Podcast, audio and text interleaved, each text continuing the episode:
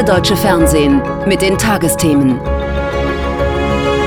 Heute im Studio Jesse Wellmer und Konstantin Schreiber. Hallo und herzlich willkommen. Wie schön, dass Sie dabei sind. Und auch von mir einen schönen guten Abend. Kann sich Europa im Ernstfall auf die USA verlassen?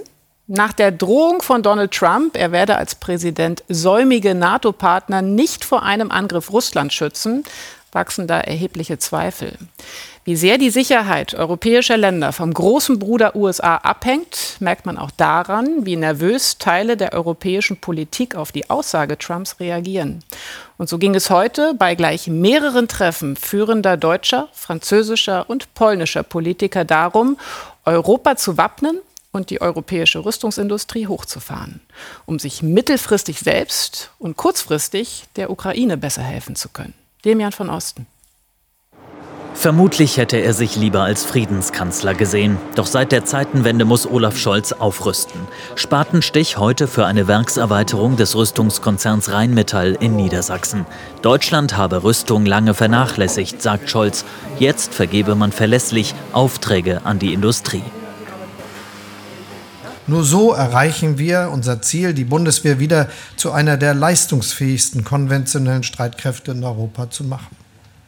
Und das ist dringend erforderlich, denn so hart diese Realität auch ist, wir leben nicht in Friedenszeiten. Doch das Werk muss zunächst gebaut werden. Erst in drei Jahren wird es die volle Kapazität von 200.000 Artilleriegranaten für die Bundeswehr erreichen. Munition fehlt aber jetzt schon bei ukrainischen Soldaten an der Front, vor allem weil der US-Kongress weitere Militärhilfe für die Ukraine bisher blockiert. Bis jetzt war im Grobvolumen so, dass etwa 60 Prozent der Waffenlieferungen aus den USA kamen. Ähm, das Problem ist, dass in spezifischen Bereichen äh, die Ukraine vollständig von den USA oder fast vollständig abhängig ist. Etwa bei elektronischer Aufklärung oder Spezialmunition für Kampfflugzeuge und Flugabwehr, sagt der Experte. Die US-Munition durch europäische zu ersetzen, derzeit kaum möglich. Bei der Artilleriemunition schaut es so aus, dass wir erst gegen Ende des Jahres wirklich in die Produktionskapazität kommen, um die Amerikaner so weit zu substituieren, dass wir der Ukraine ein Minimalpensum zur Verfügung stellen könnten, mit dem sie defensiv überlebt. Und das Problem könnte er noch vergrößern. Donald Trump, möglicher erneuter US-Präsident, deutet an, andere NATO-Staaten gegen Russland nicht zu verteidigen, wenn diese zu wenig für Rüstung ausgeben. Nein, ich würde euch nicht beschützen. Tatsächlich würde ich Sie ermutigen, zu tun, was auch immer Sie wollen. Man muss doch seine Rechnungen zahlen. Es geht um die Verteidigungsausgaben der NATO-Mitglieder. Zwei Prozent der Wirtschaftsleistung wurden im Jahr 2014 für jeden vereinbart. Seitdem haben vor allem Länder wie Polen und Lettland ins Militär investiert. Frankreich oder auch Deutschland blieben noch unter dem 2-Prozent-Ziel. Doch heute verspricht Kanzler Scholz beim Treffen mit seinem polnischen Amtskollegen, Deutschland werde das 2-Prozent-Ziel dieses Jahr einhalten und danach für alle Zeit. Die NATO-Äußerungen von Donald Trump kritisieren beide scharf. Das Schutzversprechen der NATO gilt uneingeschränkt. Alle für einen, einer für alle. Und lassen Sie mich aus aktuellem Anlass klar sagen, jegliche Relativierung der Beistandsgarantie der NATO ist unverantwortlich und gefährlich. Wir müssen auf die volle Zusammenarbeit mit den USA hoffen, aber Europa muss auch in die eigene Sicherheit investieren. Und dabei könnten Polen, Frankreich und Deutschland eine führende Rolle einnehmen, ist heute bei Tusks Besuchen in Berlin und Paris zu hören. Doch die Zeit drängt angesichts von Putins andauerndem Krieg gegen die Ukraine und der US-Präsidentenwahl im November. Deutschland, Europa und ihre Verteidigungsfähigkeit. Dazu hat Klaus Scherer vom Norddeutschen Rundfunk diese Meinung. Allein der Besuch sollte wohl Signale senden. Der Kanzler im Panzer- und Granatenwerk, einer, der das Land kriegstüchtig macht, wie es der Verteidigungsminister nannte. Das Problem nur, Pistorius nahm man das ab, weil er auch sonst gern Klartext redet. Beim Kanzler, der für mein Empfinden eher das Schweigen zu seinem Markenkern machte, fällt das noch schwer. Trotzdem ist das Signal richtig. Denn es ist längst nicht mehr nur peinlich, wie sehr der Westen sein Versprechen verfehlt, der Ukraine hinreichend Munition zu liefern. Angesichts der Engpässe im dritten Kriegswinter dort erscheint es inzwischen unverzeihlich und das Tag für Tag. Und Europa könnte seine Lethargie noch mehr bereuen, falls Amerikas Demokratie nicht die Kraft aufbringt, den Putin-Freund Donald Trump vom Weißen Haus fernzuhalten. Dass Deutschland und seine Nachbarn, zumal die in der NATO, ihre Munitionsfertigung hochfahren, ist deshalb überfällig, auch weil da noch mehr peinlich war. Das Rheinmetallwerk etwa, das am schnellsten Flugabwehrpatronen liefern könnte, steht in der Schweiz und die verhindert, weil neutral, dass Deutschland damit der Ukraine hilft als sei es neutral, einem Überfallenen nicht zu helfen. Solche Patronen fertigt Rheinmetall seit kurzem im Inland an von Montag bis Freitag in gewöhnlicher Tagschicht. Für mehr, hieß es zuletzt, fehlten die Aufträge. Auch das ist grotesk. Vom Waffenbauer wie vom Kanzler würde ich mir deshalb wünschen, dass sie der Spaten- und Granatenpose weiter Taten folgen lassen. Auf dass der eine nicht ab morgen wieder zaudert, statt erkennbar zu führen, und der andere nicht länger am Freitagmittag das Band abschaltet. Die Meinung von Klaus Scherer. Bis zu eineinhalb Millionen Palästinenser harren in der südlichsten Stadt des Gazastreifens unter unsäglichen Bedingungen aus. Die meisten aus dem Norden dorthin geflüchtet vor der Offensive des israelischen Militärs. Das plant nun auch in Rafah selbst, den Kampf gegen die Terrorgruppe Hamas aufzunehmen. Oder hat er schon begonnen? Heute Morgen befreite eine Spezialeinheit in Rafah zwei Geiseln aus der Gefangenschaft der Hamas. Bei diesem Einsatz sollen laut Hamas mehr als 60 Zivilisten getötet worden sein. Diese Angaben lassen sich nicht unabhängig überprüfen. Die Not der Menschen in Rafah allerdings, die nicht mehr wissen, wohin noch flüchten, sie ist für niemanden zu übersehen. Philipp Kunschner. Inmitten einer Zeltstadt singen und tanzen Kinder. Auftakt des Schultags. Doch wie sicher sie im kleinen provisorischen Schulzelt wirklich sind, wissen sie nicht. Alles kann sich binnen Sekunden ändern. Diese Kinder sind hierher nach Rafah, ganz im Süden des Gazastreifens, geflüchtet. Eine von ihnen ist Wurut. Zweimal musste sie seit Beginn des Krieges fliehen, ihr gewohntes Leben zurücklassen. Dazu zählen auch ihre Schulsachen. Der Unterricht hier, erzählt sie, gibt ihr Halt. Die Schule ist mir sehr wichtig. Das macht uns Kinder glücklich und wir üben hier, damit wir nicht alles vergessen, was wir früher schon einmal gelernt haben, damit wir mit dem Unterricht mitkommen, wenn wir wieder unser normales Leben haben. Doch eine Rückkehr in dieses normale Leben scheint unwahrscheinlich. Ob ihr Elternhaus noch steht, weiß sie nicht. Ob ihre Schule zu Hause zerstört wurde, Lehrer oder Mitschüler noch leben, unklar. In ihrer Nachbarschaft haben viele nicht überlebt, sagt Wurut. Der Krieg hat sie genommen. Er hat sie alle genommen. Fünf meiner Freunde werden nie wiederkommen. Realität in Gaza, von der die Zeltschule in Rafah zumindest tagsüber ablenken soll, von einem Krieg, der auch hier immer näher rückt. Und dann passiert es. Einschlag mitten im Lager. Menschen versuchen, sich in Sicherheit zu bringen. Die Zahl der Luftschläge auf Rafah hat in den vergangenen Tagen zugenommen. An dem Ort, der eigentlich als letzte Zuflucht gilt. Mindestens 1,4 Millionen Menschen leben jetzt in Rafah. Mehr als die Hälfte der Bevölkerung im Gazastreifen. Die Stadt ist völlig überfüllt. Und doch hat Israel angekündigt, die Bodenoffensive im Gazastreifen auf Rafah auszuweiten. Für die Bevölkerung könnte das einmal mehr die Flucht bedeuten. Natürlich haben wir Angst. Erst haben sie uns hierher getrieben und jetzt wollen sie auf Rafah vorrücken. Wo sollen wir dann hin? Sie sollten uns einfach nach Hause lassen, in unsere Wohnungen, wenn wir die überhaupt noch finden können. Zurück bei der Schulklasse. Dass die Bodenoffensive in Rafah jeden Tag beginnen könnte, daran sollen die Kinder hier nicht denken. Mehrere Organisationen kümmern sich weiter darum, dass der Unterricht stattfinden kann. Für Wurut und ihre Mitschüler heißt das weiter lernen, vor allem aber ein wenig Normalität. Wir denken hier an gute Dinge, nicht an den Krieg oder daran, wer gestorben ist, was verloren gegangen ist. Hier dürfen wir an alles denken, was schön ist, an alles, was uns nicht verrückt werden lässt. Noch haben sie hier in der Zeltstadt von Rafah eine Art Dach über dem Kopf.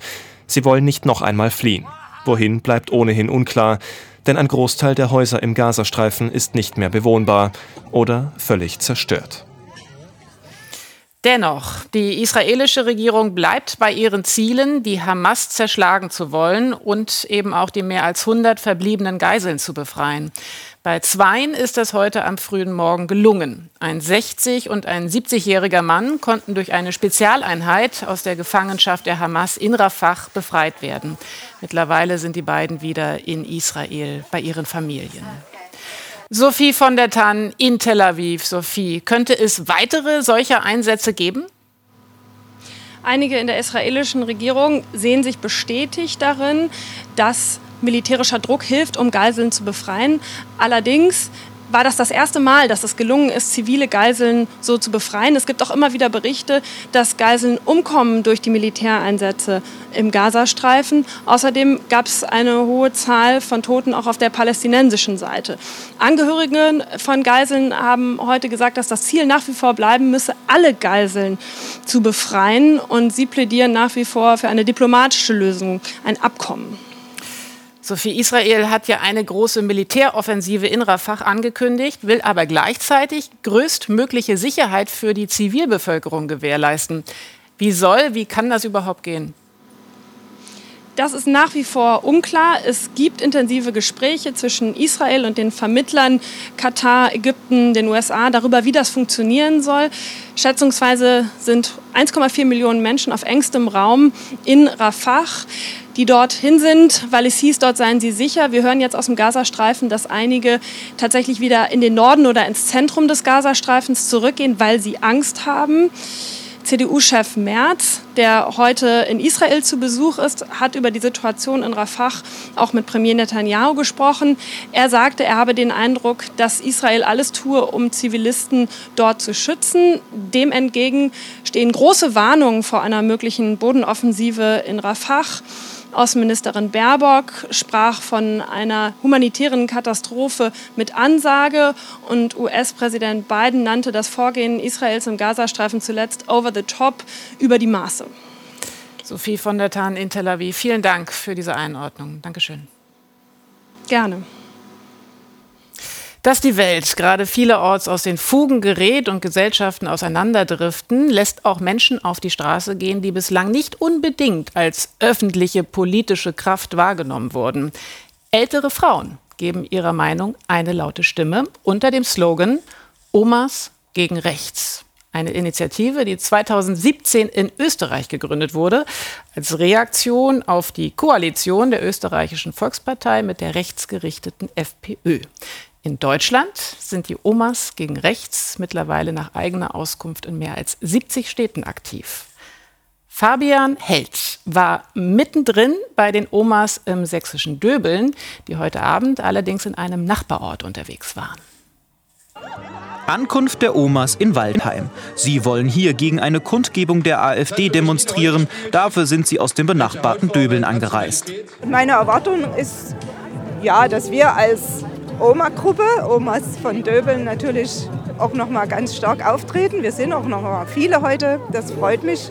Seit über zwei Jahren gibt es in der 8000 Einwohnerstadt Waldheim regelmäßig Kundgebungen aus dem rechten Lager, meist ohne großen Gegenprotest, wie auch in anderen kleinen Städten und Gemeinden in Sachsen. Doch es tut sich etwas, an diesem Abend stehen sich zwei ungefähr gleich große Lager quasi gegenüber. Eine Woche zuvor in Döbeln fand ich auch ganz niedlich als Beispiel. Es gibt einen Stempel für die Kekse. Also die haben gesagt, Kekse verteilen macht sich immer super. Der Tipp mit den Keksen kommt von der Bundesvereinigung der Omas gegen Rechts, denn die Ortsgruppe in Döbeln hat sich erst im Januar gefunden. Kennengelernt haben sie sich auf einer Demo gegen Rechtsextremismus im Ort. Ich habe von einer Freundin das Plakat bekommen, habe es umgehangen, weil ich mich als Oma fühlte, weil ich Oma bin, bin los und habe die anderen Plakate und die dazugehörigen Omas getroffen. Also das ging so wirklich wie Stein ins Wasser und dann wellenförmig wird es immer größer und immer mehr und man wird immer stärker.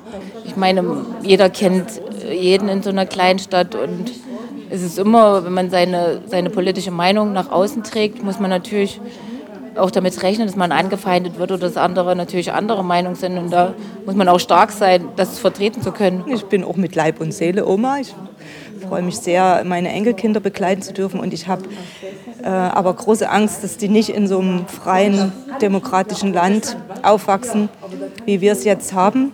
Etwa 30 Omas und ein Opa sind inzwischen in der Gruppe und sie wächst weiter. Viele empfinden es als Befreiung, endlich Gleichgesinnte gefunden zu haben. Sie wollen aufstehen gegen Rechtsextremismus. Fast zeitgleich findet auf dem Markt in Döbeln eine Kundgebung der Freien Sachsen statt. Ein Redner verbreitet Verschwörungstheorien. Die rechtsextreme Kleinstpartei will Unterschriften für die Kommunalwahl im Juni sammeln. Fast jede Woche stehen sie hier, bislang ohne Widerspruch. Cornelia Schubert engagiert sich seit Jahren gegen die Freien Sachsen, nennt sich selbst überzeugte Antifaschistin. Seit drei Jahren lebt sie in Döbeln. Jetzt trifft sie sich erstmals mit den Omas gegen rechts in der Stadt. Bin ausgebrannt über die Jahre, habe auch mit anderen Leuten, wir haben uns manchmal ein bisschen verlassen gefühlt und zu sehen, dass sich da jetzt was bewegt aus meiner Perspektive oder aus unserer Perspektive in die richtige Richtung. Mhm. Äh, das, es waren Freudentränen.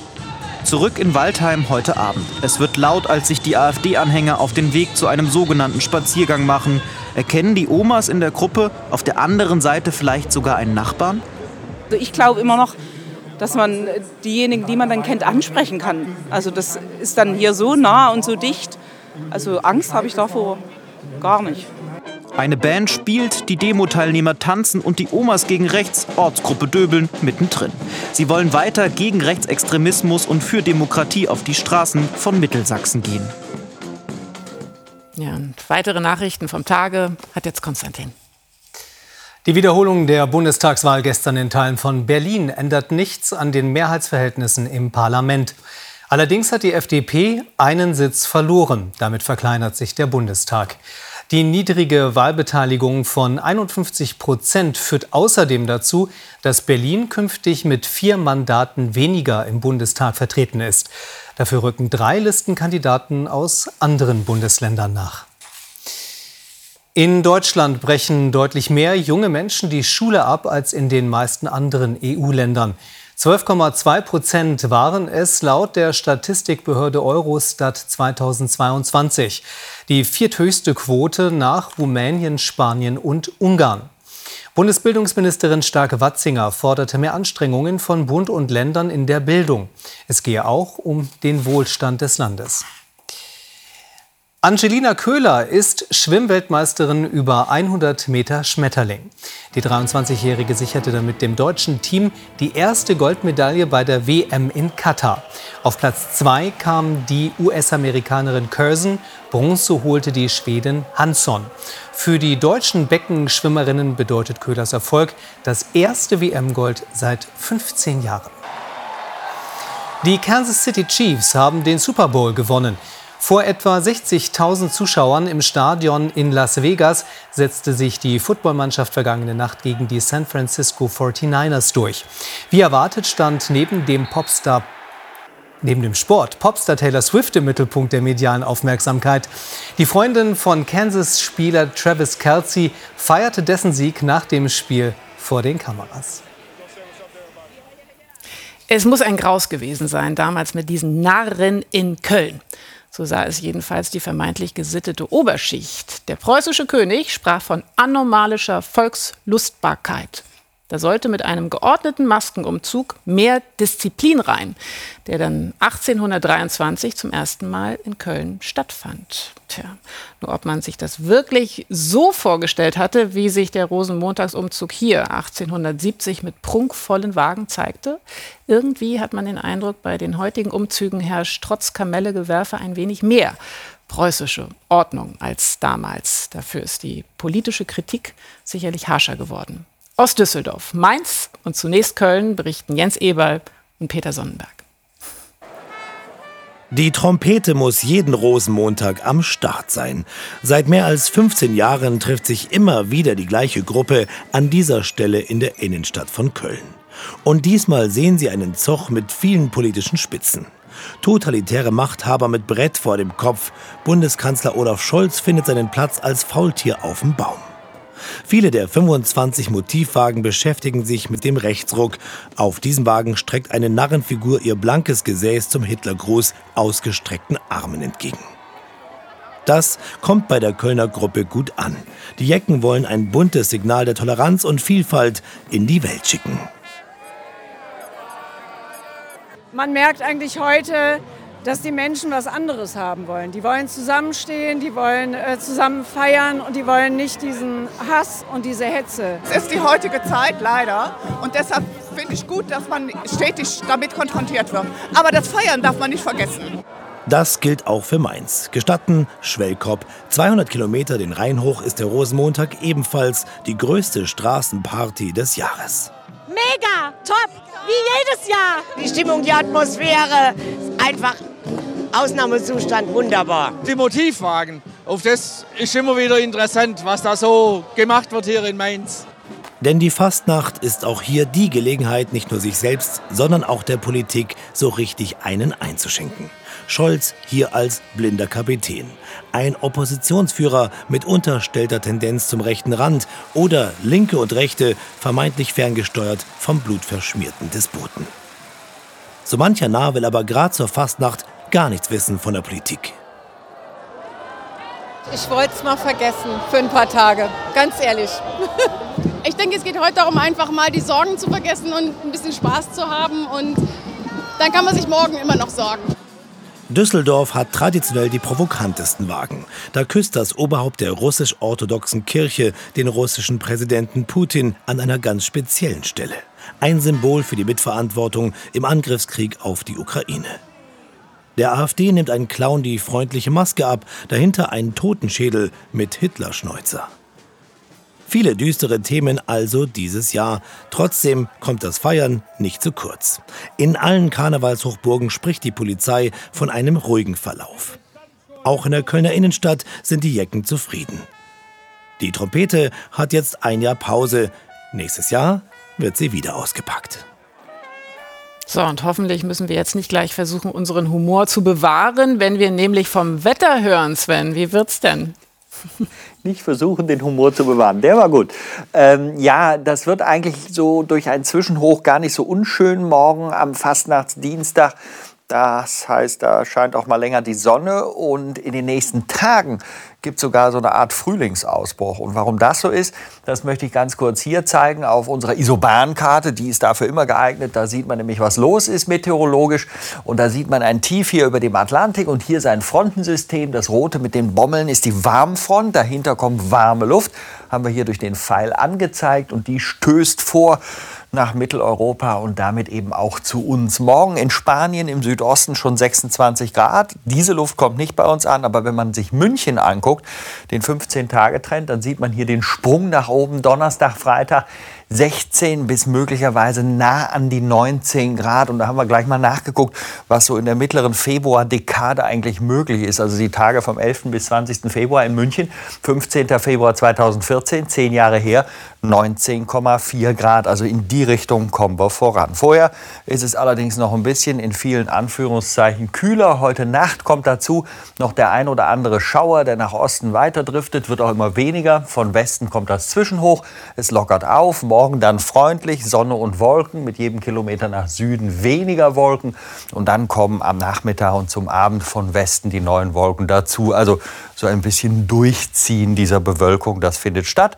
Das Ganze bei Frühtemperaturen, die dann doch recht ordentlich zurückgehen. 0 bis 5 Grad, höhere Lagen mal bis minus 1. Morgen 6 bis 10 Grad. Äußerster Südwesten, Markgräfler Land und auch am Oberrhein oder Hochrhein, da geht es rauf bis 12 Grad. Und wir schauen noch rasch auf die Aussichten. Da sieht man es, die Mitte und der Norden eher eine nasse Angelegenheit, auch die Milderung. Und dann eben im Süden durch den Sonnenschein nochmal der Nachdruck in Sachen Wärme bis 17 Grad. Jessie. Sven Plöger. Vielen Dank an dieser Stelle und wir machen unseren Laden dann für heute zu und empfehlen gerne die Reportage gleich nach uns. Dann gibt es eine Bilanz des Mali-Einsatzes der Bundeswehr. Ja, und die geht der Frage nach, was von dieser Mission denn bleibt. Morgen sagt dann Ingo Zamperoni Ihnen hier guten Abend. Wir wünschen Ihnen noch eine prima Woche. Tschüss. Tschüss.